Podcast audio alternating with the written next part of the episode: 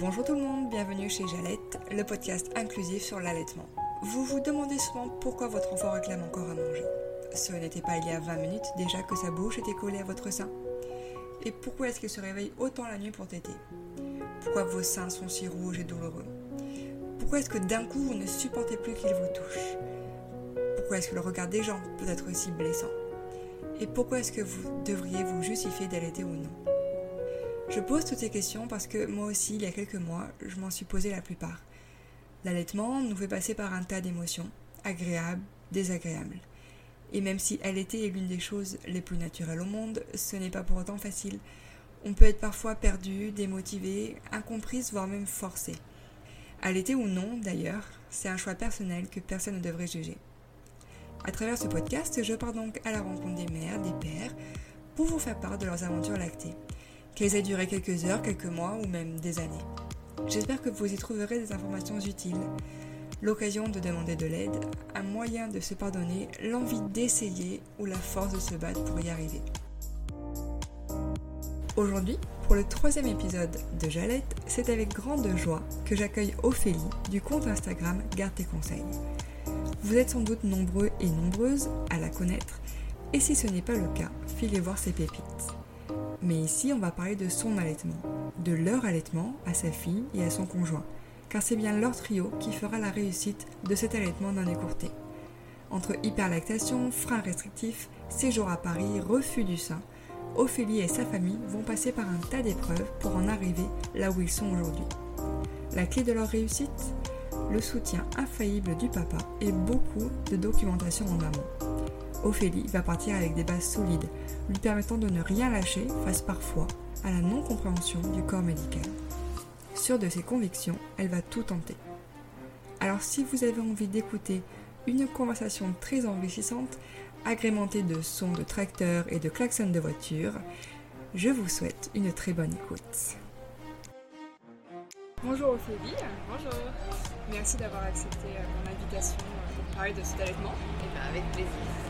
Alors on va le préciser, on est dans un bar, on est en pleine campagne. il y a un tracteur qui passe juste derrière nous. Voilà, il va y avoir un peu de bruit euh, de fond, mais c'est pas grave, c'est comme ça, c'est la vie.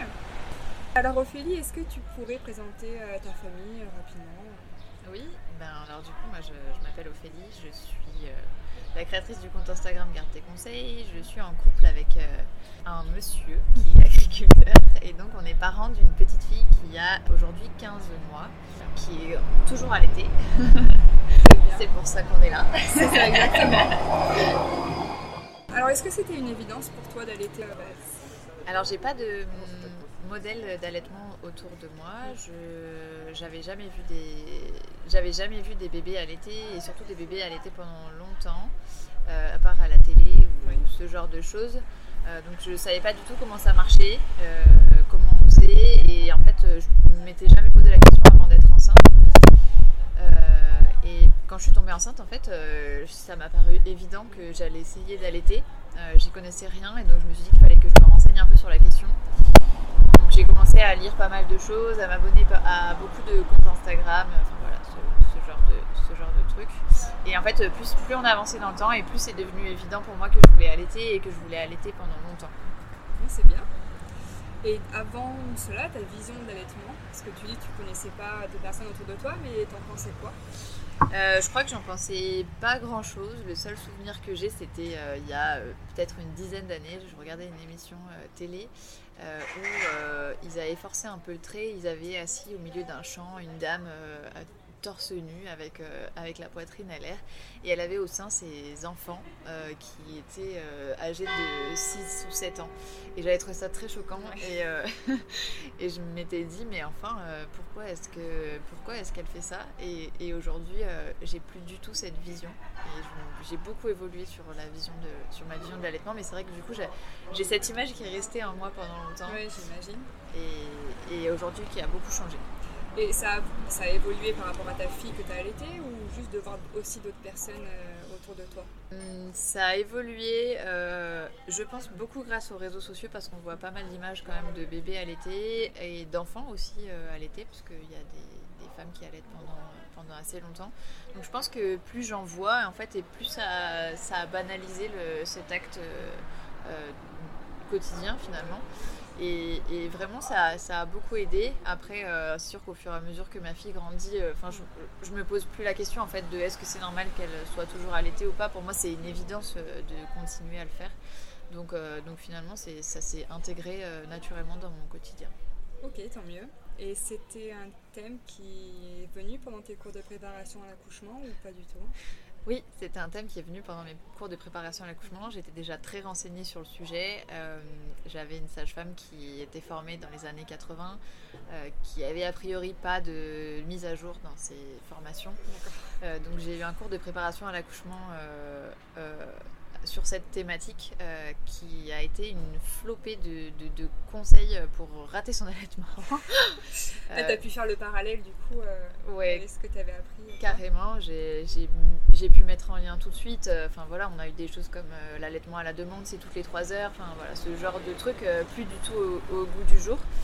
Euh, jusqu'à un moment où euh, on m'a presque traité d'inconsciente parce que j'avais dit que je refusais d'acheter une boîte de lait pour avoir du lait en poudre de secours chez moi parce que je pensais que pour moi ça serait, euh, ça serait plus destructeur de mon allaitement qu'autre chose, donc c'était mon, choix. Et, donc on m'a fait comprendre que c'était presque inconscient de, de, partir comme ça. Heureusement, je ne me suis pas basée sur ça et j'avais des connaissances d'ailleurs. Euh, mais, mais, oui, cette préparation ne m'a pas aidée du tout pour l'allaitement, disons. Parce que du coup, j'imagine que tu n'arrivais pas à te retenir et tu montrais ce qu'elle te disait ou... Non, j'ai presque rien dit parce que en fait, euh, on n'était que deux euh, et ah l'autre personne avait décidé de ne pas allaiter du tout. Donc, donc bah, dans, dans, mon cas, je savais que ça allait pas faire de dommages autres voilà, que dans, dans, dans, la pièce. je trouvais que c'était dommage de dire des choses comme ça, mais, mais je n'ai pas passé mon temps à la contrer parce que c'était inutile. Quoi. Et donc tu dis que tu t'es beaucoup renseigné. Euh, qu'est-ce que tu avais appris par exemple euh, Si tu aurais des, conseils à donner par rapport à ça au début? Euh, je me suis beaucoup renseignée en fait je, sur comment on faisait, déjà sur comment est-ce que notre corps faisait pour produire du lait, sur tout, tout le fonctionnement de l'allaitement. je me posais beaucoup de questions et j'ai pas eu les réponses de à mes questions. J'en ai eu beaucoup aussi en cours d'allaitement. Mais euh, en fait, le seul conseil que je donnerais pour une maman qui a envie d'allaiter son enfant, c'est d'emmagasiner de, l'information parce qu'en fait, on n'est pas beaucoup aidé euh, ni par euh, les professionnels de santé ni par l'entourage. Et donc, du coup, plus on arrive à acquérir des infos, nous, via les réseaux de mamans, les amis qui ont allaité ou les, livres, enfin voilà, il y a la Leche League ou ce genre de documents qui sont fiables. Euh, plus on a de chances de réussir pour moi parce que c'est vraiment quelque chose qui n'est pas inné euh, et euh, qui peut être très très compliqué. Ouais, c'est ça, c'est naturel mais pas forcément inné. Ouais, c'est ça. Et du coup, comment s'est passée la première tétée après ton accouchement? Alors, j'ai eu un accouchement qui a été long et compliqué. Et donc, du coup, quand ma fille est arrivée, j'étais un, peu, un peu déphasée, j'étais déboussolée et je l'ai mise au sein. J'ai pas attendu qu'elle monte elle toute seule vers le sein. Je, voilà, je l'ai mise au sein et elle s'est euh, elle s'est ventousée. Direct. Et euh, j'ai trouvé ça euh, hyper bizarre comme sensation.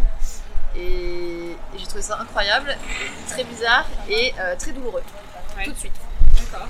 Ça a duré deux heures et quand je l'ai enlevé au bout de deux heures, j'avais déjà les premières crevasses donc euh, j'avais déjà très très mal. Mais euh, il y a une auxiliaire de puriculture qui m'a regardé, qui a regardé mes seins. J'ai toujours été très complexée parce que je trouvais que mes, mes mamelons étaient très gros et qui m'a dit Vos seins, ce sont des vraies tétines, vous allez réussir votre allaitement. D'accord.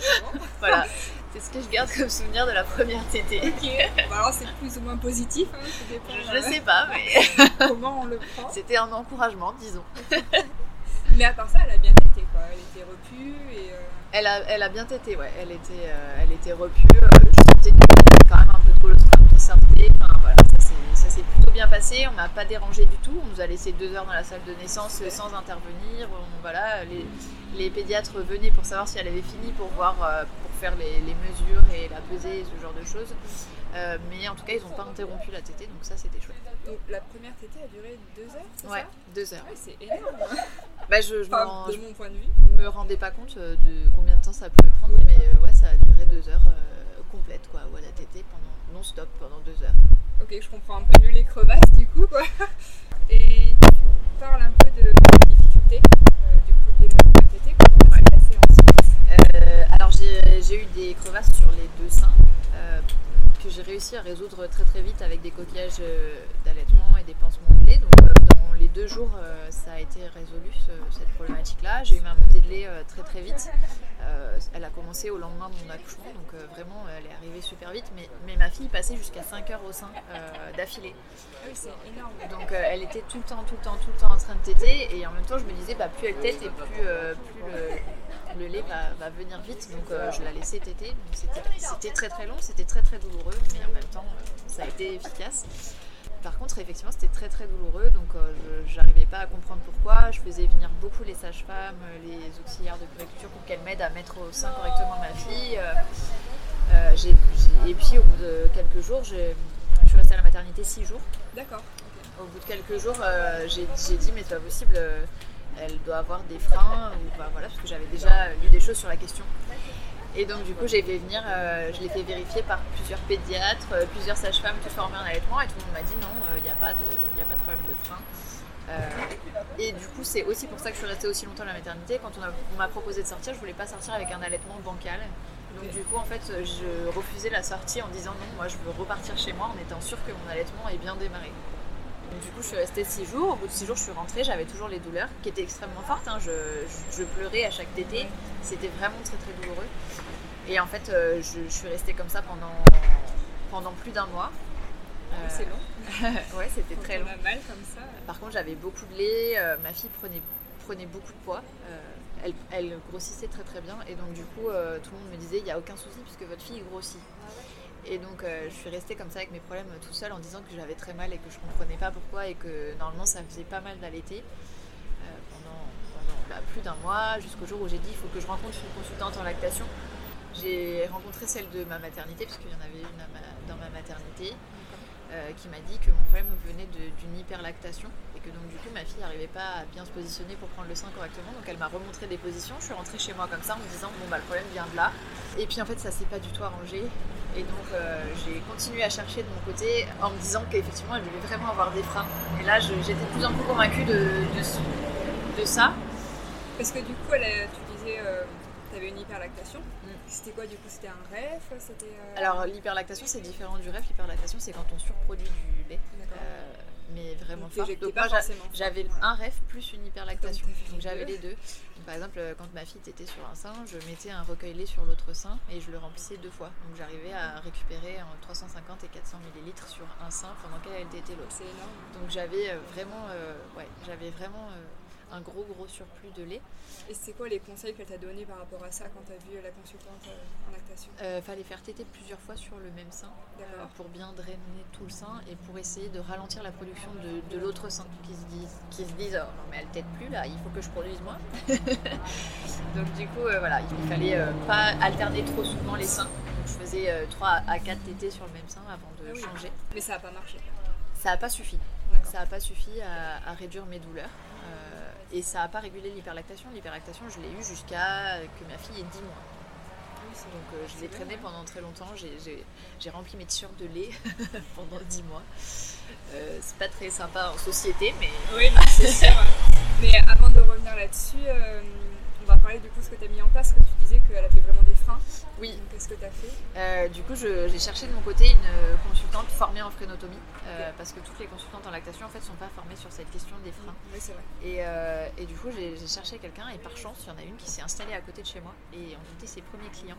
Ah donc du coup, elle est venue, elle a observé la tétée pendant, pendant ma fille. Les tétées de ma fille duraient à peu près une heure et quart à une heure et demie c'était très très long. Elle faisait un sein pendant 45 minutes, je changeais la couche, l'autre. Euh, je, voilà, je, je, faisais comme je pouvais ou je remettais sur le même sein, enfin voilà. Je, me débrouillais un peu, mais euh, pour essayer de ne pas avoir trop mal. Et puis donc elle observe et elle dit qu'en fait euh, tous les symptômes la dirigeaient vers un, vers un frein, effectivement parce que ma fille avait la langue qui claquait à chaque fois qu'elle qu'elle tétait, elle avait un gros, une grosse cloque de succion, elle fronçait les sourcils parce qu'elle n'arrivait pas à gérer le flux de lait. Euh, on avait plein, plein, plein de symptômes. Elle faisait pas l'ourlet de ses lèvres. Donc c'était douloureux aussi pour elle ou pas forcément? Alors elle pleurait à chaque tétée. Je pense que c'était euh, aussi euh, très énervant pour elle d'avoir trop de lait qui arrivait d'un coup, très difficile à gérer, tout ça. Donc, et puis elle devait sentir aussi que moi j'étais pas bien. Et donc c'était pas du tout un moment de plaisir. Là, les tétés, c'était pas vraiment un moment pas sympa. Et donc au contrôle digital de la bouche de ma fille, la consultante a mis ses doigts dans, dans la bouche de ma fille. Et effectivement, elle avait un frein de type 3. Tu peux peut-être expliquer rapidement si tu bien Ouais, il y a quatre types de freins. Donc il y a euh, du type 1 au type 4. Et le type 4, c'est le frein qui est le plus serré. C'est le frein, c'est le petit morceau de peau qu'on a sous la langue euh, et qui fait qu'on peut bouger euh, sa langue. Enfin voilà, il sert à. Il est normalement, il est conçu pendant, pendant la grossesse et il devrait plus être là à, l'accouchement. Le, le, bébé devrait naître avec un tout petit frein qui, qui n'empêche pas la mobilité de la langue. Sauf que euh, il y a plein de bébés qui naissent avec un frein qui, euh, qui est conséquent. Et là, ma fille avait un type 3, donc euh, c'est le c'est un frein qui, qui l'empêchait de sortir sa langue de sa bouche, par exemple. Elle pouvait pas mettre sa langue au palais, elle pouvait pas sortir sa langue de sa bouche. donc forcément, Donc en fait, elle savait pas du tout téter. Elle était incapable de téter et au lieu de téter, elle mordait mon, téton. Et donc du coup, euh, ce qui provoquait les douleurs, et on a, mis longtemps à, réussir à expliquer, mais en fait c'était des vasospasmes traumatiques. En fait, à force de mordre mon téton, et j'avais plus de sang qui passait dedans. Et donc du coup, euh, donc, du coup ben, ça, ça coupait toute la circulation. Et donc c'est pour ça que j'avais mal pendant la tétée et que j'avais mal plusieurs heures après. Pas simple. donc une fois qu'on a détecté ce frein, ben, il faut le couper. Et puis avant de couper, il faut voir plusieurs professionnels de santé pour remettre euh, d'aplomb le bébé parce qu'un frein, ça peut engendrer aussi des blocages au niveau des, cervicales, au niveau, enfin voilà, de plein, plein de choses. Tu as vu un ostéopathe euh, J'ai vu ostéopathe, euh, chiropracteur. avant la coupe. et puis on est allé à Lyon faire couper le, frein de, de, langue. Elle avait aussi un frein de lèvres qu'ils ont refusé de couper. Ils n'aiment pas trop généralement ça. Ils ont refusé en disant que ça n'impactait pas l'allaitement alors que j'avais une lettre de ma consultante en lactation qui expliquait bien que mon allaitement était impacté par ça, mais ils ont refusé.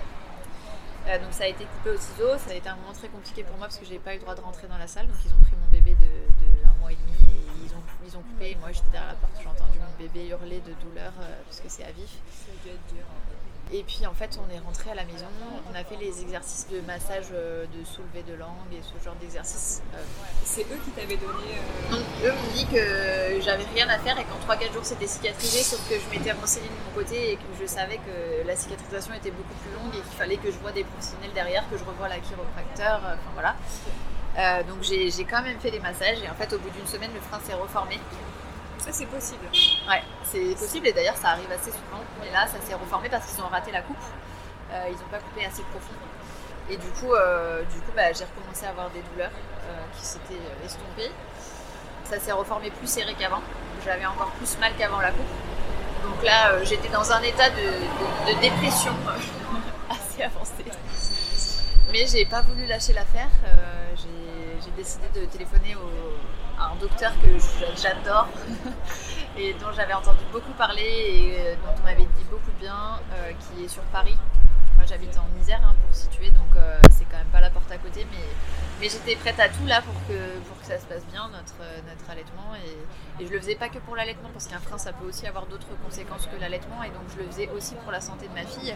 Donc je l'ai appelé en disant que, bah, que si ça continuait comme ça, moi j'allais arrêter d'allaiter. Euh, parce que j'en pouvais plus, je pouvais pas pleurer à chaque tété euh, jour et nuit euh, pendant, encore longtemps. Et donc du coup j'ai eu un rendez-vous du jeudi pour le lundi. On est tous montés à Paris, il a fait la, coupe au laser cette fois. la première coupe était au ciseau, là lui il coupe au laser. Euh, la grosse différence, c'est que ça cautérise la plaie et ça ne saigne pas. Du coup, il est allé beaucoup plus profond. Il a coupé le frein vraiment jusqu'au bout. Et est-ce que c'est moins douloureux pour l'enfant ou c'est quand même Alors, euh, c'est pas moins douloureux, sauf que lui, l'anesthésie, euh, enfin, il met un spray anesthésiant juste après la coupe. Donc, sur le moment, c'est une brûlure à vif dans la bouche. donc, c'est très très douloureux. En plus, l'odeur est horrible parce que ça sent le cochon grillé. C'est très très douloureux. par contre, j'étais dans la salle avec elle et c'est moi qui la tenais c'est moi qui tenais la tête de, ma fille. Il y avait mon conjoint qui était à côté. Enfin voilà, on était avec elle et, du coup l'expérience est quand même beaucoup plus, même si c'est douloureux pour elle, euh, beaucoup plus positive pour moi en me disant que ben elle est avec nous et que voilà, qu'on autorise les gestes euh, que le médecin est en train de faire aussi. Et puis elle a arrêté de pleurer tout de suite après et, en fait elle a découvert qu'elle avait une langue, c'était incroyable, elle a sorti sa langue de sa bouche. elle s'amusait à sortir sa langue de sa bouche, on voyait que ça la faisait beaucoup rire.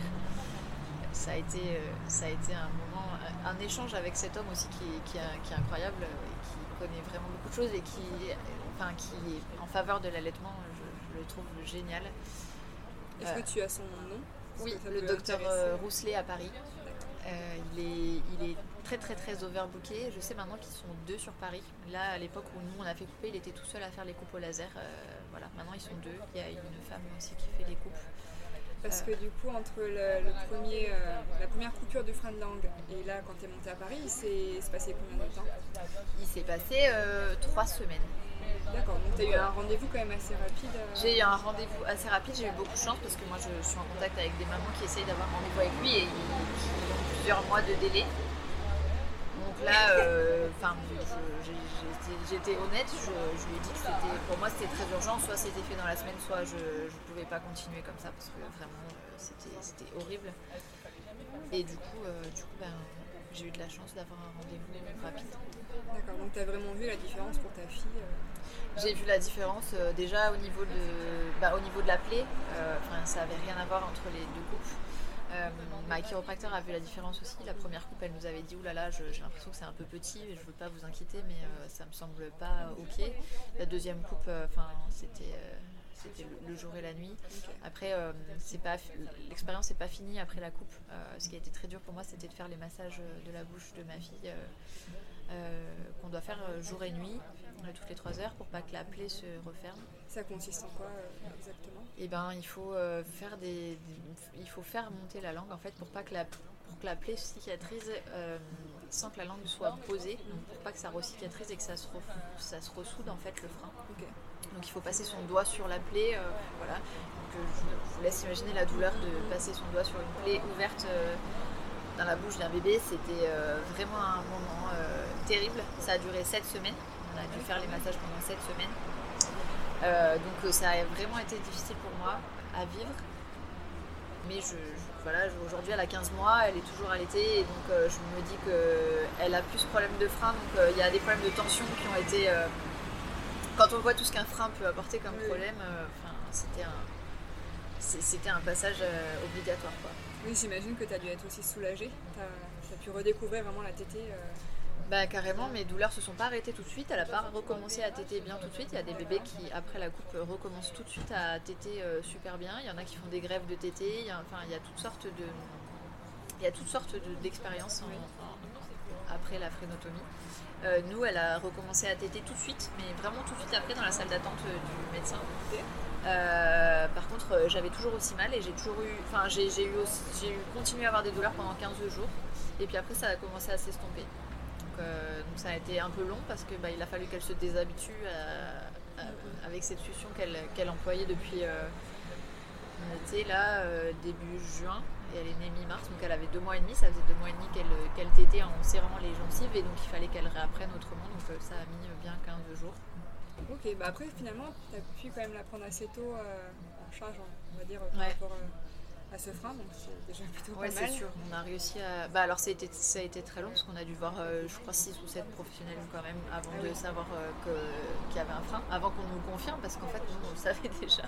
On en était convaincus, mais, mais euh, avant qu'on nous confirme qu'il y avait un frein, ouais, on, a dû, on a dû batailler et on a eu la chance d'avoir des, des connaissances sur ce sujet et surtout d'avoir des, des, gens qui nous ont épaulés et voilà ça doit être stressant en plus euh, des tétés qui n'étaient pas agréables. Euh, j'imagine un peu ce que tu as pu vivre. C'était, euh, c'était vraiment, c'était pas un moment sympa et en plus, du coup, je, ne pensais plus qu'à ça. H24, mon allaitement avait pris possession de, toute notre vie, quoi. Enfin, vraiment, c'était que ça. J'ai plein de fois dans la nuit, je, plantais mes mains dans, la, dans mon chéri en disant ça y est, j'arrête, là, j'en peux plus, ça fait trop mal. voilà.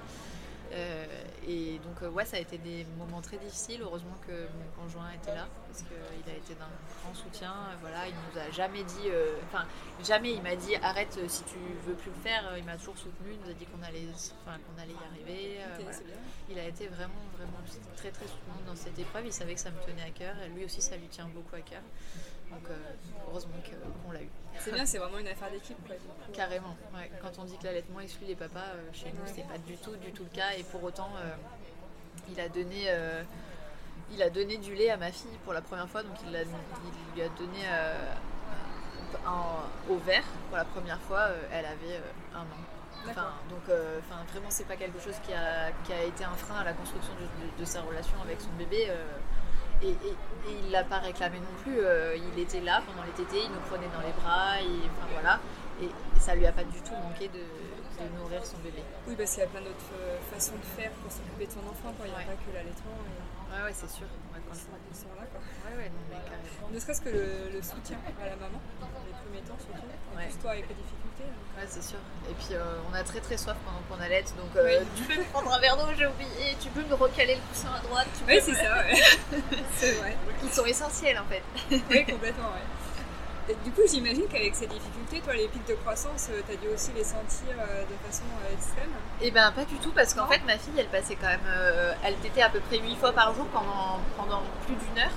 Donc en fait ça me changeait pas grand chose. Oui, voilà, mais parce que des fois, on dit que, enfin, souvent, hein, d'ailleurs, moi, ça a été le cas, ils têtent encore plus euh, Je les, pendant ai, les pics. je les ai jamais sentis les pics de croissance. Donc j'ai pas eu cette expérience de. J'étais pas plus fatiguée pendant les pics de croissance parce que moi ma fille tétait vraiment beaucoup et pendant vraiment très longtemps.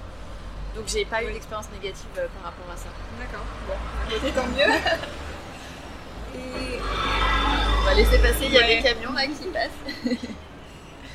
et alors, hormis ces difficultés-là, est-ce que tu en as connu d'autres, comme tu as allaité longtemps, peut-être des mastites ou. euh, des choses Alors j'ai eu, euh, alors j'ai eu de la chance parce que globalement ça allait. Il y a les vasospasmes qui sont revenus euh, au poussé dentaire de ma fille parce qu'elle m'a beaucoup mordu euh, et vraiment très fort, euh, mordu à sang euh, les seins plusieurs Elle- fois D'accord, elle t'a mordu quand elle avait les dents? quand elle avait des dents, ouais. Quand, voilà. Et elle recommençait à chaque poussée dentaire, donc là encore Oui, parce qu'elle a mal.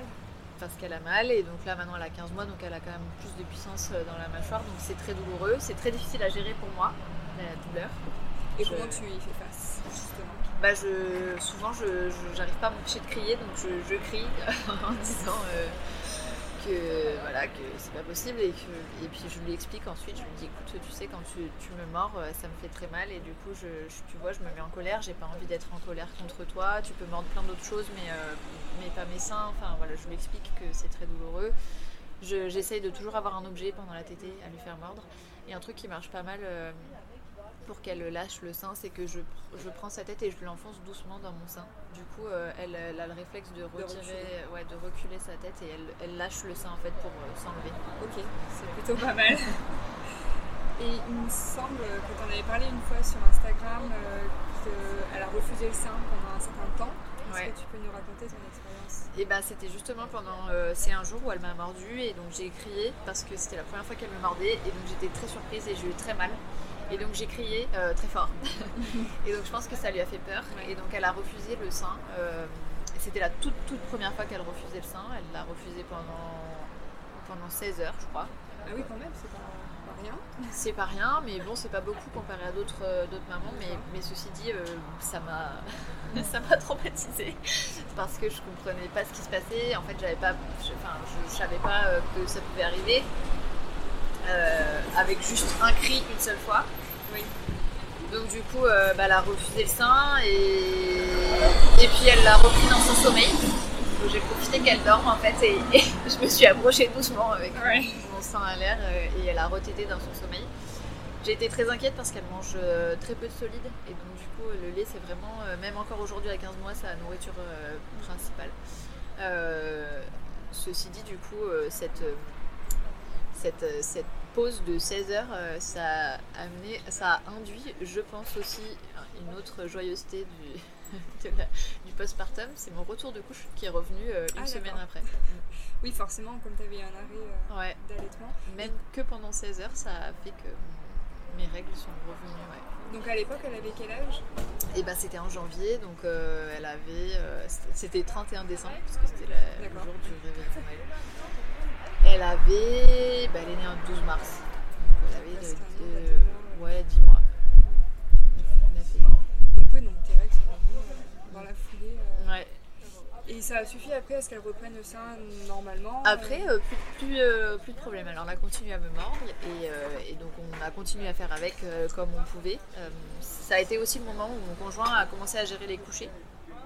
Parce que je j'arrivais pas à gérer le coucher d'un enfant qui me mordait. donc du coup, je lui ai proposé à mon chéri de, faire tous les couchers. donc c'est à ce moment-là qu'il a pris le relais et ça s'est très bien passé. donc aujourd'hui, c'est C'est bien, c'est bien la preuve que les papas peuvent s'investir euh, différemment. Carrément. Euh, Carrément, et elle adore ce moment même parce que du coup, euh, elle tète, je la fais téter assise à côté de son lit. Et quand elle a fini de téter, elle me dit au revoir, elle me fait coucou avec sa main. je me fais virer de sa chambre parce que c'est son papa qui l'a couché, c'est pas moi. C'est mignon. Et du coup, les fois où ton conjoint est pas là, j'imagine que ça va quand même. Alors, c'est jamais arrivé. D'accord qu'il soit pas là, mais de toute façon, elle s'endort avec moi pour toutes les siestes, donc enfin, elle sait. S'il n'est pas là, on lui explique que c'est avec moi qu'elle va s'endormir aujourd'hui. et, juste euh, jusqu'à cette euh, expérience, on va dire où elle t'a mordu, est-ce que tu l'as endormie au sein avant Alors ma fille s'est jamais endormie au sein. Euh, et elle s'est jamais endormie au sein depuis la coupe du frein. Et en fait, je pense que c'est lié aussi avec le fait qu'elle mange pas beaucoup de nourriture solide. C'est qu'elle a beaucoup de haut le cœur. Et je pense que garder le sein en bouche, ça l'écœure au bout d'un moment. Et donc, elle n'arrive pas à dormir avec. Donc, elle le crache. Et euh, même en pleine nuit, euh, enfin, même quand elle tète la nuit, elle, euh, elle crache le sein, elle se retourne et elle dort. elle, elle s'endort sans. Donc, on a cet avantage-là que ma fille ne s'endort pas au sein. Je sais que c'est un c'est une problématique que soulève beaucoup de mamans, ou pas, hein, parce qu'il y a des mamans à qui ça convient très bien. Euh, moi, c'était quelque chose dont j'avais pas envie, parce que je voulais que mon, chéri puisse prendre le relais sur les couchers, et donc du coup, bah, ça, ça nous, a, ça nous a simplifié la tâche. Tant mieux. Euh, tout à l'heure, tu disais que ton hyperlactation avait duré jusqu'à ces 10 mois. Euh, qu'est-ce qui a fait que d'un coup, ça s'est arrêté? Euh, alors, je ne sais pas expliquer euh, pourquoi ça s'est régulé. Il euh, n'y a pas eu de changement de rythme de TT. Je pense que juste mon corps s'est adapté. Enfin voilà, il a, pris un peu le temps, mais qui s'est adapté aussi à la demande. j'ai, je faisais des dons de lait pour le lactarium, donc je tirais un peu mon lait et j'ai complètement arrêté en me disant que sinon j'arrivais jamais, j'arriverais jamais à régler ce problème. Donc j'ai complètement arrêté tous les tirages de lait sauf pour les jours où j'étais pas là euh, en soirée par exemple. Euh, et, ça s'est régulé tout seul. Ok. voilà, Oui, c'est vrai que de toute façon on dit euh, plus on donne le sein, plus on tire, plus elle est, donc du coup c'est un peu un cercle vicieux. C'est ça. après, ouais. Et du coup, tu avais contacté le lactarium. comment ça se passe exactement? Est-ce que tu peux raconter Oui, alors en fait, on peut faire des dons de lait. Les dons de lait, c'est du lait en fait qui va servir pour les enfants qui sont prématurés. Euh, le lait maternel pour les prématurés, c'est considéré comme un médicament. Ils en ont besoin, c'est vital pour eux. Euh, donc du coup, euh, c'était important pour moi de, donner mon lait, surtout que j'en avais beaucoup. Donc j'ai contacté le lactarium de Lyon. Il faut contacter son lactarium régional. donc du coup, moi j'ai contacté celui de Lyon. c'est eux qui viennent à domicile. D'accord, même d'aussi loin Ouais, ils ont des tournées et donc du coup ils viennent d'aussi loin. C'est tellement quelque chose de précieux en fait que, du coup ils ont des tournées pour récupérer le lait. Donc après les, conditions d'hygiène, les fréquences de dons et tout ça, ça dépend des lactariums. Donc en fait le, seul truc, c'est que si maman veut donner son lait, il faut qu'elle appelle le lactarium de chez elle. Il y a certains lactariums qui veulent des stérilisations euh, du matériel euh, à l'eau bouillante. Il y en a d'autres qui prennent les stérilisations à froid. Enfin, vraiment, c'est très spécifique à chaque lactarium. Donc, euh, il faut, téléphoner au lactarium. En tout cas, c'est un super cadeau. Et, et, à chaque fois que j'en parle, j'ai des mamans sur mon compte Instagram, j'ai des mamans qui viennent me voir en disant merci d'en parler. Moi, mon bébé, euh, il a été euh, prématuré et c'était vital pour lui d'en avoir. Donc, euh, c'est extrêmement important. Et tout à l'heure, je vais revenir sur le fait que tu disais qu'elle ne mange pas beaucoup de solide. Est-ce que tu penses que ça a un lien avec le fait qu'on est coupé d'être le frein et que ça a pu gêner ou pas? Peut-être pas, hein, mais. Alors on ne peut pas le prouver que a un lien. Au fond moi, je ne peux pas penser que ça n'a pas de lien. elle est suivie euh, par une orthophonie spécialisée dans les troubles de l'oralité alimentaire. Euh, donc on a détecté qu'elle avait un, trouble de l'oralité euh, qui faisait qu'elle mangeait pas, très peu, elle, est très sélective dans ses aliments. Et, donc du coup on a commencé la diversification, elle avait 6 mois et de ces 6 mois à ces 10 mois elle a rien manger. On lui propose à chaque repas et jusqu'à ses 10 mois, ma consultante en lactation m'a dit écoute, comme elle a eu quand même la coupe du frein, peut-être que ce serait bien que tu vois une orthophoniste. Et donc, et donc du coup, l'orthophoniste m'a expliqué que ça aurait. Enfin, on ne peut pas prouver que ce soit lié à la coupe du frein. Moi, je me dis que quand même, on a fait des massages dans sa bouche pendant, pendant 7 semaines. Enfin voilà, on l'a embêté pendant un petit moment. Donc, donc je pense pas qu'il y ait zéro lien. Euh, elle commence à manger. J'étais pas une très grosse mangeuse quand j'étais bébé. Ceci dit aussi, elle prend du poids. Enfin, voilà, elle n'est pas très épaisse, mais, euh, elle, est, en bonne santé. Euh, donc il n'y a pas d'inquiétude à avoir. On a fait un bilan sanguin il n'y a pas très longtemps pour voir comment ça allait. tout va bien. Il n'y a pas de raison de paniquer. Non, il n'y a pas de raison de paniquer. Je, je, suis jamais paniquée, moi. Tant mieux. Je, lui fais euh, confiance sur ça. Je sais qu'il y a des jours où elle mange beaucoup plus et je me dis, bah aujourd'hui elle avait beaucoup faim. Euh, et, puis euh, personne ne met la pression sur ça. Je pense que tout le monde a bien compris qu'elle mangeait à sa faim et qu'on lui proposait à chaque fois. Donc, voilà, mais effectivement, ça peut être, sans avoir de preuves, ça peut être une des conséquences d'une coupe de frein. Donc s'il y a des mamans qui font face à ce problème, il y a des professionnels de santé qui sont formés dans les troubles de l'oralité alimentaire. Euh, et à chaque fois que j'en parle aussi, il y a beaucoup de réactions de mamans qui se disent euh, Ah oui, mon enfant ne mange pas, ou alors il mange que des aliments jaunes. Enfin, ça peut être euh, des, des, des, trucs qu'on ne s'imagine pas. Les enfants, des fois, ils ont des, des, spécificités au niveau de l'alimentation. Et donc, on peut travailler dessus, et plus on les détecte tôt, et plus ça va vite à être résolu. Mais on commence à en parler, ça justement, euh, de plus en plus. Avant, c'était un peu. on n'en parlait pas du tout, quoi. L'alimentation des enfants, ils devaient manger et puis c'est tout. Ouais. Bah, on dit toujours qu'un euh, bébé se laissera pas mourir de faim et c'est faux.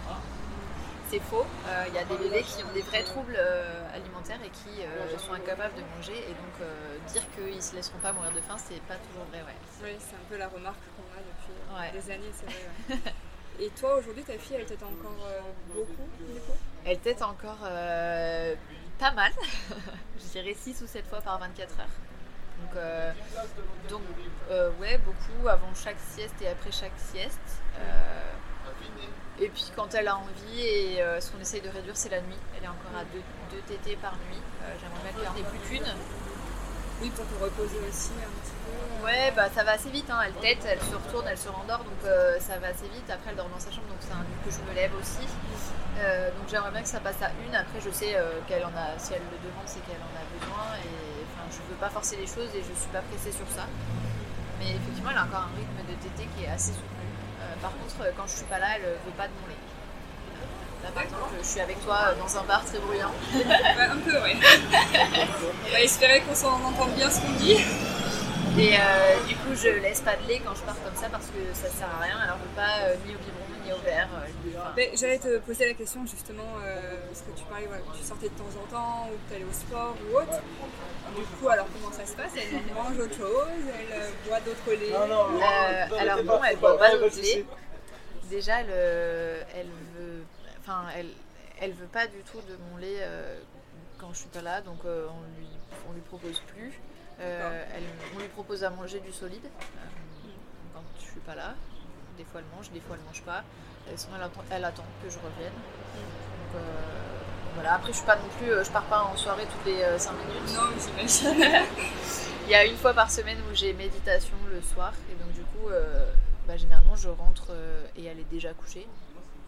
Euh, donc elle tête pas pour euh, se coucher, elle attend que je revienne et elle se réveille euh, comme si elle sentait que je, suis arrivée. Et, du coup elle se réveille pour téter à ce moment-là. Mais c'est vrai qu'on dit que souvent les enfants et les bébés surtout ils sentent le lait, c'est une odeur très particulière pour eux et du coup ça peut les réveiller. Et puis pour revenir à ce que tu disais, elle ne veut pas boire de ton lait dans un autre contenant.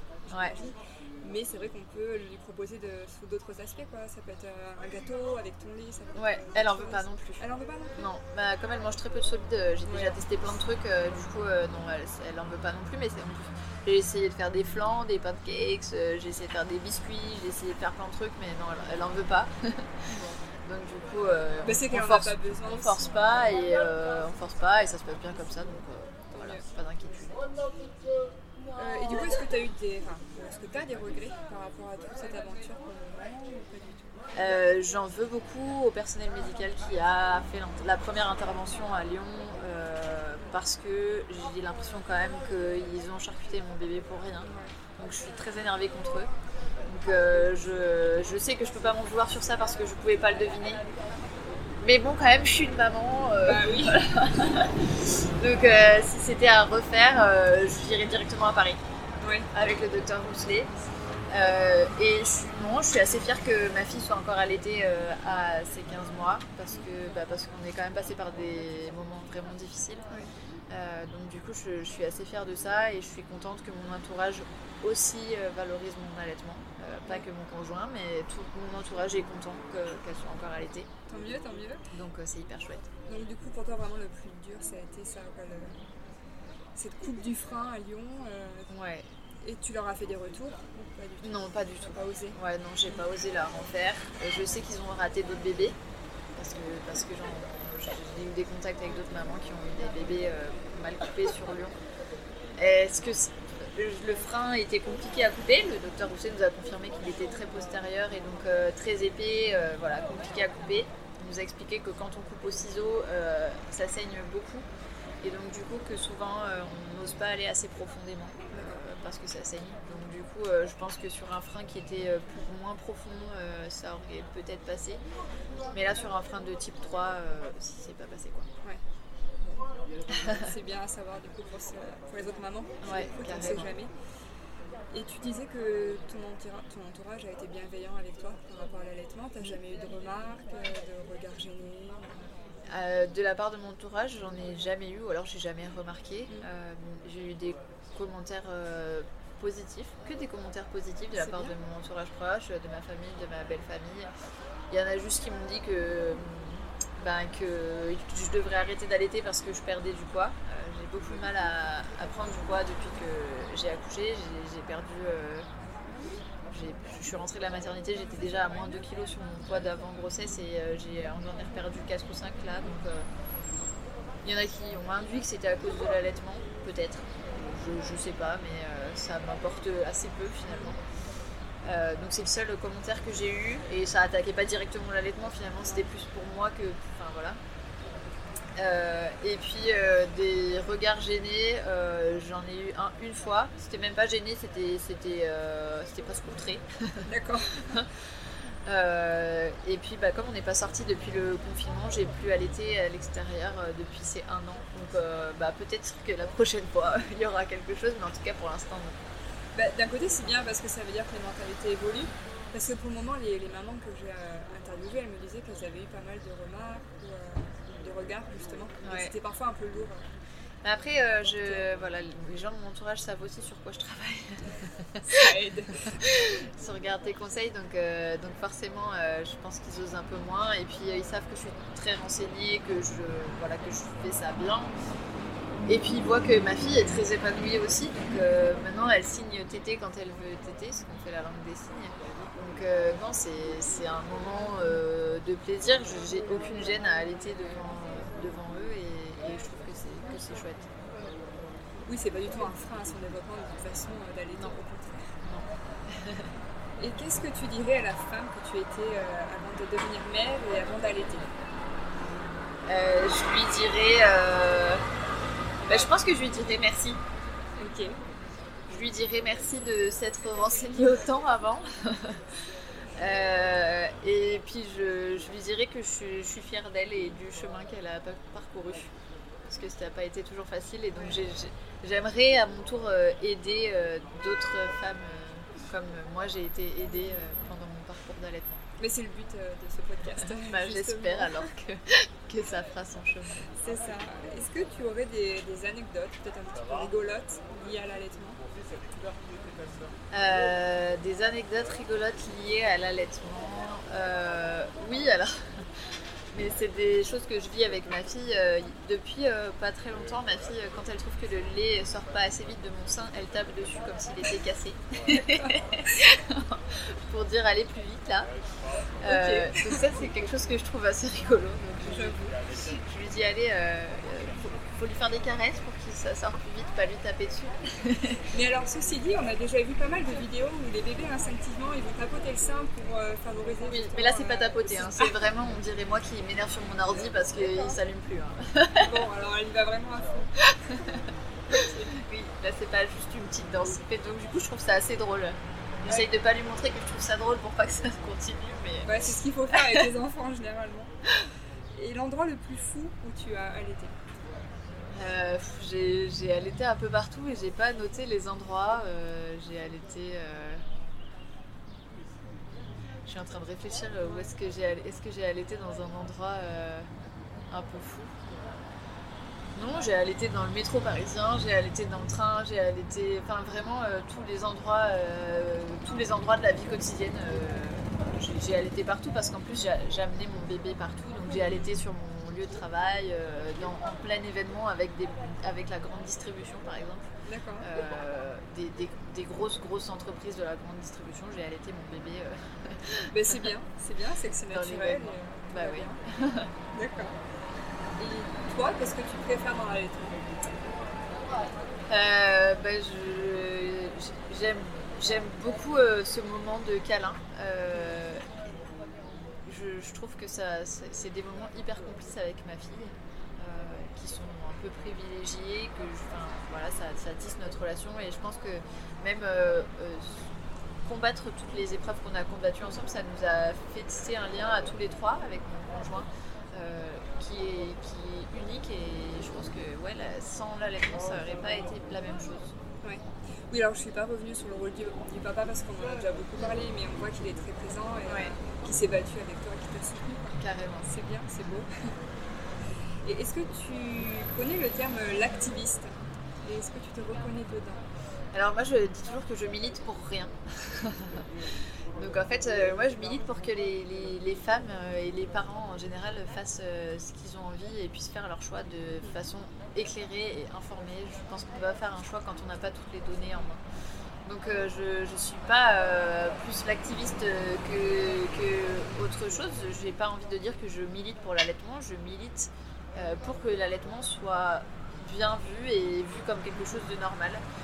Euh, et je pense qu'en faisant ça, euh, ça fera aussi naturellement augmenter le, taux d'allaitement. Par contre, à mon avis, il faut faire ça très en douceur parce que c'est pas en forçant quelqu'un à allaiter qu'on réussira à le faire en fait. Et c'est ni en montrant des images agressives ou en agressant les gens que, que l'allaitement va progresser. C'est ça, au contraire. C'est vrai que le taux est très bas en France d'allaitement. Et, et alors souvent, ouais, c'est plus bas d'Europe et souvent en fait il est arrêté tôt. On dit voilà trois mois puis après stop. Donc c'est vrai et il faut en parlant de ça comme tu dis. Euh, Carrément. Il faut dire qu'on a le choix. Euh, c'est pas c'est pas une tare que de pas vouloir allaiter. C'est pas grave et, euh, et, les bébés vont très bien et aujourd'hui. Moi, je disais beaucoup, euh, quand je parlais beaucoup d'allaitement, parce que mon compte euh, Instagram évolue aussi avec, avec ma fille, mais quand je parlais beaucoup d'allaitement, euh, j'aime beaucoup la phrase qui dit Vaut mieux un biberon avec le cœur qu'un sein à contre-cœur. Je trouve que c'est très vrai, en fait, parce que, parce que la relation avec un enfant peut aussi être construite et, avec un biberon. Enfin, ça n'a aucune importance. Oui, puis en plus, une remarque peut faire très mal parce qu'on ne sait pas ce qui se cache derrière ce biberon, si c'est un, allaitement qui a échoué, si. Enfin, on sait pas. Oui, c'est ça carrément. Et donc du coup, euh, ben, soyons libres de nos choix. C'est ça. Justement, là, tu parles de tes projets. Est-ce que tu peux développer un, euh, peu plus ce dont tu, sur, quoi tu travailles par rapport à la lettre? Euh, et eh ben, on, est, en train avec, euh, Julie et Flora, que j'ai rencontré sur Instagram, qui, qu'on est en train de monter en fait une galerie de photos d'allaitement. Euh, parce qu'on s'est rendu compte que sur Instagram, justement, euh, l'allaitement est beaucoup, beaucoup abordé et de façon très bienveillante. Euh, il y a beaucoup de photos d'allaitement sur, Instagram et, c'est très spécifique à Instagram. Donc, on voit très peu sur les autres réseaux sociaux ou alors c'est beaucoup moins bienveillant. Et donc, du coup, on a eu envie de faire sortir ce mouvement d'Instagram. donc, on a monté une exposition photo d'allaitement euh, où on a, regroupé des, femmes euh, et, avec leurs photos et le texte euh, qui va avec la photo, sur Instagram.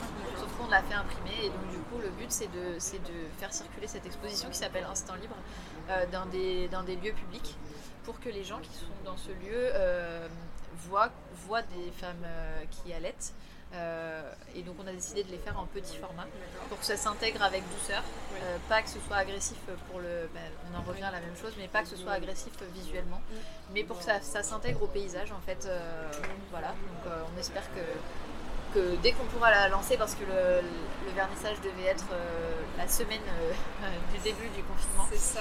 Donc normalement on la relance au mois d'octobre mais on espère qu'elle circulera dans toute la France et que, et que ben, l'aspirera euh, et qu'elle qu'elle normalisera en fait euh, ce, geste d'allaitement. C'est le but parce que du coup là pour moi elle va sortir où Dans quelle ville on va dire? À Grenoble. Donc là elle va sortir à Grenoble dans un, dans un, dans un lieu qui fait euh, café, coworking, etc. qui s'appelle l'impertinence. Euh, c'est une, exposition qu'on a pu monter euh, grâce au soutien euh, d'une campagne Ulule. Donc c'est un projet qui est collaboratif que je trouve très très chouette. Et donc on va la sortir à Grenoble. L'objectif c'est qu'elle paraisse à Grenoble, à Lyon, à Paris dans un premier temps. Mais on a énormément de demandes pour qu'elle aille ailleurs. On a même des demandes pour qu'elle aille en Suisse, en Belgique. Donc bah, on est en train de chercher comment est-ce qu'on peut organiser tout ça.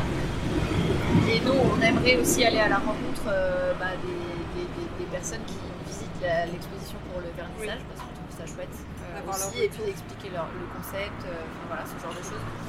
Et donc, du coup, ça, c'est un des projets que je travaille sur l'allaitement. et puis, je pense aussi en parler sur les réseaux sociaux comme je suis en train de le faire là pour, le, pour le podcast, je pense que ça permet aussi d'informer, de, de, débloquer oui, de banaliser euh, des situations. Voilà, j'en parle le plus possible. c'est bien, il faut. Et tu avais aussi monté, je crois, un événement sur Paris il y a quelques temps. Est-ce que l'allaitement faisait partie de la thématique? J'avais fait un événement sur euh, Lyon. Sur Lyon déjà? Ok. Ouais, sur Paris, j'ai pas euh, monté d'événement, j'ai assisté à des ah, événements. Ah oui, si, si, euh, j'ai fait l'événement chez Véleda. Ça, c'était un autre projet. c'est sur, euh, c'était un autre projet euh, que j'ai monté avec, avec une amie d'Instagram. Je crois que c'était les parenthèses. Les parenthèses, ouais. alors, le, le, but des parenthèses, c'est de monter des événements dans la parentalité qu'on appelle parentalité respectueuse, l'accompagnement bienveillant de l'enfant. c'est pas centré sur l'allaitement. Par contre, on aimerait bien en faire des, des, des événements dédiés effectivement à l'allaitement. On a été coupé par le confinement aussi. Euh, et on peut plus monter d'événements là jusqu'à nouvel ordre. Donc, euh, donc tout est bloqué pour l'instant. Euh, ceci dit, ouais, moi j'aimerais beaucoup faire un événement centré sur l'allaitement. il va y avoir aussi normalement à Grenoble au, moment de la semaine mondiale de l'allaitement maternel qui a lieu en septembre ne veux pas dire de bêtises sur les dates parce que je me rappelle plus, mais euh, il y a plein d'événements qui, qui se font dans toute la France à ce moment-là et donc euh, j'y participe. Euh, je suis allée à la, Grande TT à Grenoble l'année dernière. J'essaye d'y aller pour, en tant, que, maman déjà parce que j'apprends plein de choses et j'adore. Je trouve que c'est un sujet passionnant. Et puis j'en parle et je perds mes mots. je fais circuler les infos sur les réseaux pour dire euh, qu'il y a des événements dans tel ou tel endroit. C'est bien. Il faut, il faut en parler, c'est important. Sans pour autant. Euh, je, je, veux pas m'attraquer. Alors, je parle pas que de ça, parce que parce que c'est pas c'est pas euh, pour moi c'est pas la seule thématique importante dans la parentalité. Il y en a plein d'autres que j'ai envie de développer, mais ça en fait partie. C'est une des thématiques qui me tient à cœur. En plus, j'adore allaiter et voilà, je, donc donc j'en parle aussi. Euh, alors on a fini, on va dire, les questions euh, liées à ton allaitement. Euh, je prépare toujours un petit jeu à la fin du podcast qui s'appelle le pile ou face. je sais pas si tu connais un peu le principe. Ouais.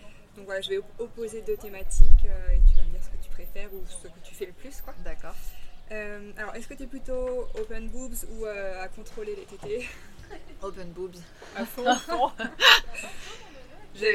ceci dit, je commence à négocier un peu. Si euh, c'est un moment qui m'arrange pas trop, je, négocie et je dis écoute, on le fera un peu plus tard. Là, je suis occupée.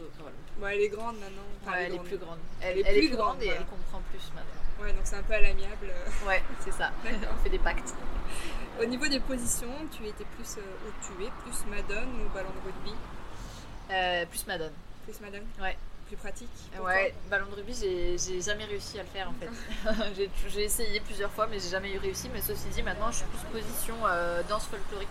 parce Avec les bambins, il paraît parce que elle, fait, euh, bah, elle se met comme elle veut en fait, et des fois c'est très improbable. elle te monte dessus, t'as des coups voilà, c'est ça.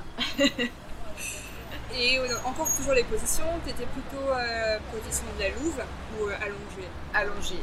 Ouais, la, la louve, euh, je l'ai fait euh, bah, quand j'avais un canal bouché par exemple. Mais euh, comme j'avais de l'hyperlactation, c'était très compliqué pour elle de gérer le flux de lait. Donc non, allonger c'était bien. Et t'es plutôt allaitement en public ou avec un linge? En public. J'ai jamais mis de linge et j'ai jamais mis un truc sur la tête de ma fille pour l'allaiter. moi je mets pas un truc sur ma tête quand je vais au resto, donc mm. voilà, j'ai toujours considéré qu'il fallait qu'elle fasse pareil. D'accord. Et euh, qu'est-ce qui était le pire? Alors les crevasses ou euh, les premières dents? Bah, Les crevasses, j'en ai pas eu beaucoup, donc je dirais les premières dents. Surtout qu'elle t'a bien mordu apparemment. Ouais, euh, ouais, ouais, les premières dents. D'accord. Et plutôt était dans le bain ou en portage? En portage. Dans le bain, bah, en fait, le truc, c'est que quand je prends un bain avec elle, elle fait que ça. voilà. Mais D'ailleurs, globalement, quand j'ai les seins à l'air, euh, elle, signe tété tout le temps. Donc euh, voilà, je ne peux pas me promener les seins à l'air, c'est impossible, sinon euh, je dois l'accrocher à moi. Ah, elle s'affirme quoi déjà. Ouais. D'accord. Et tu préfères allaiter même en soirée ou plutôt tranquille à la maison? Plutôt tranquille à la maison ouais. d'intimité. Euh, ouais, et puis c'est plus cool. Et puis en plus, maintenant qu'elle est plus grande, elle est très curieuse, elle a envie de regarder ailleurs. Donc je, me retrouve très souvent le sein à l'air. Sympa. donc euh, non, je préfère à la maison. D'accord, et j'ai. On va continuer ce petit jeu, mais vraiment axé sur ton compte Garde tes conseils. Parce que je suis un peu fouillée, il y a énormément de conseils, mauvais conseils sur l'allaitement. Ouais. Du coup, bah pareil, j'en ai pris à chaque fois deux, et puis tu vas me dire ce qui est le pire pour toi. Il y en a que tu vas reconnaître, euh, je pense. Alors, le premier, euh, il faut que tu arrêtes l'allaitement parce que tu perds trop de poids. Ouais. Ou, pour préparer ton allaitement, frotte une brosse à dents à poil dur sur tes tétons. Euh, je dirais que le frotte une brosse à dents à poil dur sur tes tétons, il est pire. il est pire parce qu'en plus, il est faux et on n'a pas du cuir à la place des, tétons, donc euh, ça ne sert absolument à rien. Oui, c'est ça. D'ailleurs, pour l'anecdote, ma sage-femme que je n'ai plus vu après l'accouchement, mais celle qui m'a fait la préparation de la grossesse, nous avait dit de frotter un gant de toilette sec ou euh, de porter un t-shirt euh, bien rêche sans soutien-gorge pour préparer nos seins à l'allaitement. Ce qui a été, euh, ce qu'elle a justifié en disant que la Leche League le conseillait. Je suis allée vérifier. c'est faux. ils disent qu'il faut surtout pas le faire. c'est fou. On a vraiment, encore une fois, cette vieille vision, quoi. ça devait être dit avant. Sûrement. mais, mais c'est plus du tout le cas et il faut pas faire ça, ça, ça ne sert à rien. Oui, il faudrait qu'en fait, certaines sages-femmes, peut-être qu'on fasse une formation pour s'actualiser euh, carrément. sur l'allaitement. Ouais, carrément. Ok, alors on continue. Euh, vous pouvez pas lui filer un bib à ce bébé. Ou, au-delà de 6 mois, l'allaitement ne sert plus à rien. Au-delà de 6 mois, l'allaitement ne sert plus à rien parce que c'est quand même euh, méconnaître mm. Bienfaits du lait maternel et du moment de tété globalement. moi, ça me sert beaucoup notamment quand ma fille se fait mal. Donc euh, si ça sert quand même à quelque chose, euh, c'est plus aussi souvent parce que généralement à 6 mois les bébés commencent à manger. Mm-hmm. Mais par exemple dans notre cas, euh, ça clairement c'était c'est l'aliment principal jusqu'à un an. Donc c'est faux de dire que ça ne sert plus à rien. C'est comme dire donner un biberon de lait en poudre à un enfant, ça sert plus à rien. Mm-hmm. Ben, en fait si, puisque le lait est l'aliment principal des enfants jusqu'à un an. C'est ça, puis ça peut faire douter les mamans aussi qui sont pas trop renseignées sur le sujet. Euh, c'est vrai. Donc celui-là il est pire. Allez, encore. Euh, il faut arrêter d'allaiter. La fièvre peut passer dans le lait. Ou tirer au moins votre lait pour l'épaissir. Vous vous entêtez à la faire souffrir en allaitant. Alors là, c'est difficile de choisir lequel est le pire. Euh, parce qu'ils sont C'est des médecins les deux qui, les ont donnés. Hein, ouais, ouais. Mais alors les médecins, euh, il faut savoir que les médecins ne sont pas formés à, mm. l'allaitement euh, et que les pédiatres ne sont pas nutritionnistes. Donc, oui, on a tous tendance à demander à notre médecin des conseils sur l'alimentation. C'est pas son métier principal. Et d'ailleurs, ils ont, ouais, ils ont, je crois, sur tout leur cursus, ils ont. très- Je veux pas dire un nombre d'heures parce que voilà, mais je, ça, ça- c'est même pas, même pas 10 heures euh, sur euh, l'allaitement. Donc euh, ça m'étonne pas. Après, euh, tirer son lait pour l'épaissir, c'est quelque chose qu'on entend encore beaucoup. C'est faux. Le lait maternel est trop liquide, c'est faux. Le lait maternel, il est toujours, adapté à l'enfant. Puisque sinon, comme on faisait avant, en fait, on ne tirait pas son lait pour l'épaissir. Mais euh, franchement, choisir entre les deux, je... c'est, dur. c'est dur. C'est dur parce qu'ils sont les deux. Ouais. Bien brillant là. une moto. C'est ça. Bon, t'en as quand même bien parlé. Allez. On termine avec un des jolis conseils cette Ouais. fois-ci. Euh, tu es belle quand tu allaites. Ouais. Et tu allaites encore, c'est merveilleux. Alors ça, tous les deux, ils m'ont été dit à moi. C'est pour ça. Mais je vais quand même choisir Tu es belle quand tu allaites parce que c'est mon chéri qui me l'a dit et que ma fille n'avait pas encore été opérée des freins. Euh, on était en repas de famille, c'était des tétés qui étaient très galères pour moi, c'était très dur parce que j'avais mal. Donc il fallait quand même pas que je me mette à pleurer au milieu du repas de famille. euh, voilà. Donc euh, là, c'est un moment où ça m'a fait vraiment beaucoup de bien de l'entendre. Du coup, ça me fait penser à une dernière question, euh, si tu veux bien. Tu parlais une fois sur euh, tes réseaux, euh, je me souviens que tu étais en Skype, alors ça devait être pendant le confinement, tu étais en Skype avec ta belle famille et tu étais un peu à l'écart parce que tu allaitais. Et tu disais que ton conjoint avait naturellement. Il avait remis la, voilà. ouais, il avait remis la caméra sur moi. Parce que toi, tu t'étais mise à l'écart pour cacher. Parce que justement, ma fille essaye toujours de regarder euh, partout et donc du coup, j'avais pas envie de me retrouver le sein à l'air, euh, voilà. Mais en fait, euh, lui, il trouvait que c'était tellement naturel que j'allaite que, bah, en fait, il a même pas posé. Je crois qu'il s'est même pas posé la question, il a même pas remarqué en fait. Ouais, ça s'est fait il, s'est dit, ah bah tiens, on la voit plus. et il a retourné la caméra. Et, et ouais, en fait, je me suis dit, bah en fait, il a raison. Bah, pourquoi je me suis enlevée de. Voilà, j'allaite. il n'y a rien de mal. Oui. Alors, c'est vrai qu'il y a deux choses. Il y a le fait que tu voulais être, être tranquille avec ta fille. Ouais. Et en même temps, ça montre aussi qu'il faut normaliser l'allaitement. Carrément. Et lui, du coup, pour lui, c'est devenu hyper normal en fait. Ouais. Euh, et il évolue aussi au fur et à mesure que ma fille grandit parce que euh, je me souviens lui avoir montré des photos de bébés de, de un an, un an et demi, deux ans euh, au sein et il me disait qu'il trouvait ça bizarre. Et en fait, euh, maintenant, quand il voit sa fille, euh, bah, il n'y a plus du tout de problème avec ça. Donc il y a aussi. euh, il y a aussi le vivre au quotidien qui fait que c'est normalisé. Ouais, c'est ça. Tu, tu évolues en même temps que, que l'enfant. Carrément. Et du coup, est-ce que tu as déjà entendu dire euh, parler de son allaitement euh, Ouais, Euh, une fois, on est allé à un baptême euh, du fils d'une copine et, et du coup, je, on- je suis arrivée dans la conversation avec la. la- il était en conversation avec un, un ami, enfin voilà, un copain qu'il n'avait pas vu depuis longtemps. Et donc, je suis arrivée avec la femme de ce copain. Je- moi, je les connaissais pas du tout, mais en fait, on est arrivé, ils étaient en train de parler de, de frein de langue. D'accord. Donc ils parlaient de frein de langue, ils parlaient d'allaitement, et ils parlaient de leur allaitement. Elle aussi, elle avait allaité ses enfants. Enfin, vraiment, c'était euh, c'était en pleine discussion sur comment ils faisaient avec leurs enfants. Et puis après, ils sont partis sur le cododo. Enfin, vraiment, euh, c'était euh, c'était trop beau quoi, de voir que c'était aussi euh, qu'ils qu'ils prennent autant part euh, et que, et que euh, c'était normal en fait pour eux de parler de ces sujets-là. Euh, J'ai trouvé ça hyper chouette. Ouais, j'avoue, c'est beau. C'est beau. Est-ce que tu aurais un, un dernier mot pour la fin euh, par rapport à l'allaitement Pour terminer? Ben, euh, c'est c'est celui que j'ai déjà dit tout à l'heure. euh, vraiment, si vous voulez allaiter, renseignez-vous et n'hésitez pas à accumuler plein plein d'infos, même si vous avez l'impression que c'est trop. C'est vraiment c'est jamais trop parce qu'on a besoin de savoir plein de choses sur l'allaitement. Et, euh, et j'ai mis pas mal de ressources sur mon compte Instagram euh, si jamais si jamais il y a besoin. J'ai une story permanente sur l'allaitement et euh, j'essaye d'en rajouter au fur et à mesure euh, dès que je trouve des, des choses sympas. Donc allez-y, garde tes conseils euh, sur Instagram, n'hésitez pas, c'est un compte euh, super. Merci. Bon bah merci beaucoup Ophélie euh, pour cet échange. Et ben merci à toi, j'espère qu'on entendra quelque chose avec, avec tout ce remue-ménage. J'espère, mais on va réécouter ça. Et voilà, c'était le troisième épisode de Jalette en compagnie d'Ophélie de Garde et Conseil. Je vous recommande fortement son compte, qui non seulement sert de défouloir aux conseils parfois mal avisés, mais qui est surtout une mine d'or d'informations sur tout un tas de sujets liés à la parentalité, le tout avec beaucoup d'humour. Et si vous avez aimé cet épisode, n'hésitez pas à mettre 5 étoiles, à en parler autour de vous ou à commenter. Ça m'aidera beaucoup à faire connaître le podcast il ne me reste plus qu'à vous dire à la semaine prochaine pour un nouvel épisode.